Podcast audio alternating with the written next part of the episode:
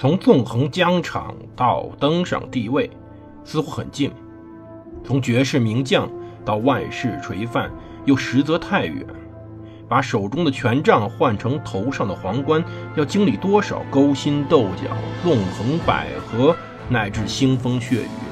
请收听蒙头读书的《拿破仑传》。欢迎大家收听蒙头读书，大家好，我是胡蒙，这里是《拿破仑传》。如果大家觉得满意的话，一定要点击订阅及赞赏按钮，你们的支持就是我更新最大的动力。我们接着上回讲故事。上期我们讲到，一个小时就可以改变一切。当时拿破仑处于非常危险的情况之下。其实啊，在上午十一点时候，当时拿破仑已经下令传令德赛了。他希望德赛能尽快赶过来。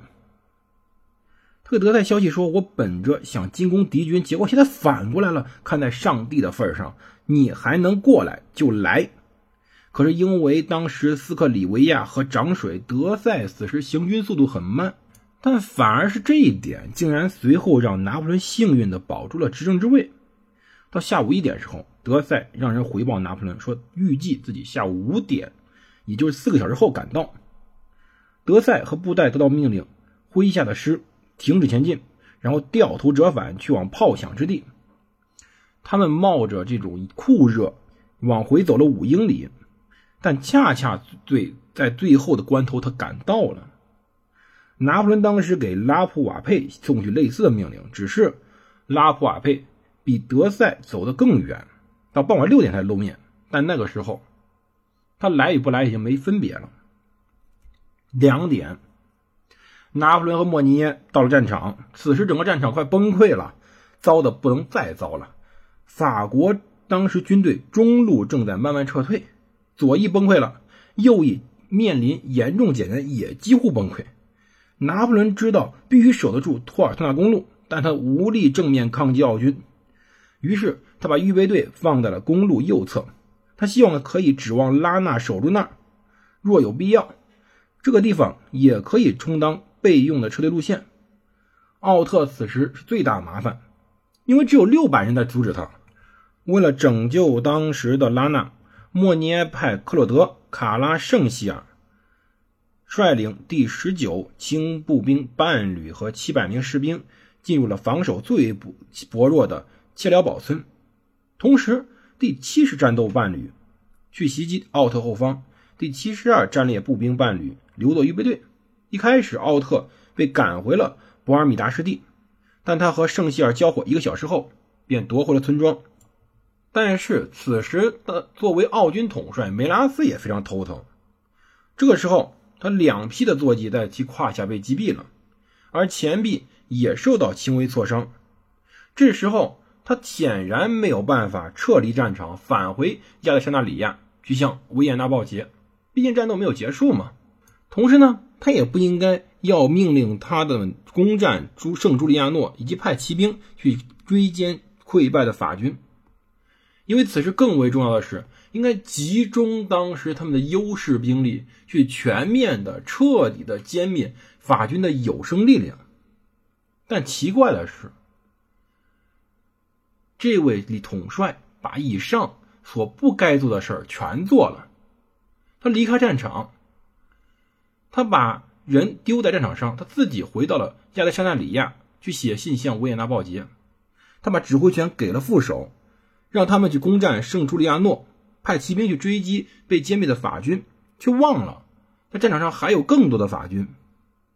到下午三点，更多奥军骑兵到了平原，威胁着拉纳的侧翼。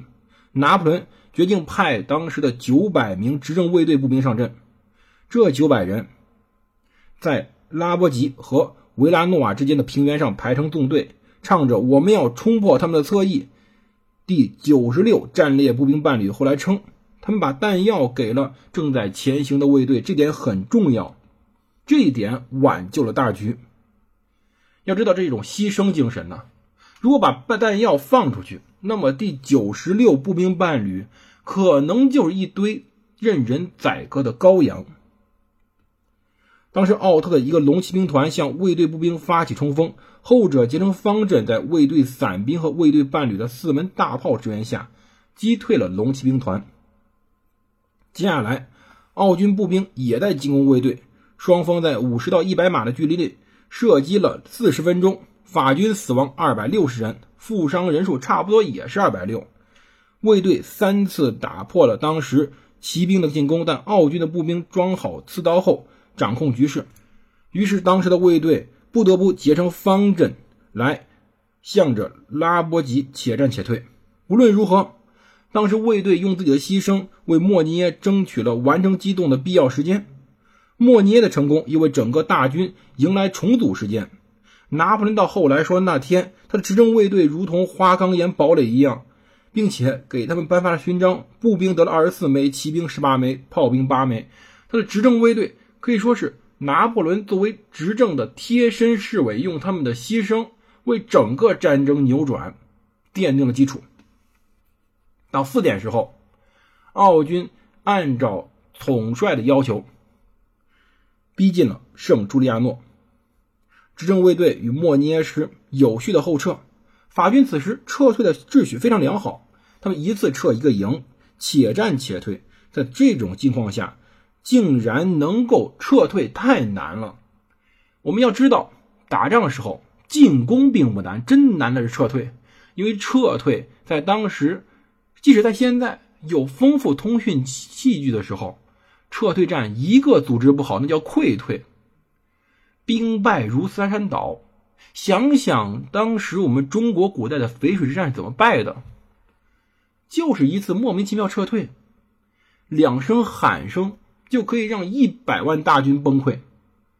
拿破仑的军队此时可以有序的逐步撤退，简直是太恐怖了。我们没有什么词儿来形容这个词儿。在整个减员严重的情况下，他可以有序撤退。当时热浪逼人，士兵们一天都没喝水了，也没有多少大炮支援，他们还竟然还承受着奥军骑兵的骚扰。但从上午九点半到下午四点，有些部队竟然有序的撤退了超过五英里，并且没有溃退，在保持着阵容的严整程度。而此时拿破仑照样沉着冷静。他平静的鼓舞部下，显出了他自己与众不同的领袖气质。他确保他们的步兵、骑兵、炮兵相互支援。此时，拿破仑如同不惧怕死亡一般，置身险地。他身边的副官们看见子弹不止一次的射击到他坐骑的腿下，打得尘土飞扬。此时，拿破仑已经把所有预备队全部用光了。莫尼耶是上去了。执政卫队也上去了，他仅仅在五英里的前线上布置了六千名步兵、一千名骑兵和区区六门可以用大炮，并且他的军队已经从早上九点半打到下午四点，精疲力尽、口干舌燥、缺乏弹药，三分之一的士兵失去了战斗力。但是他此时胸有成竹，拿破仑甚至开了个玩笑，他发现了马尔伯的马受伤了，这个马腿部受伤。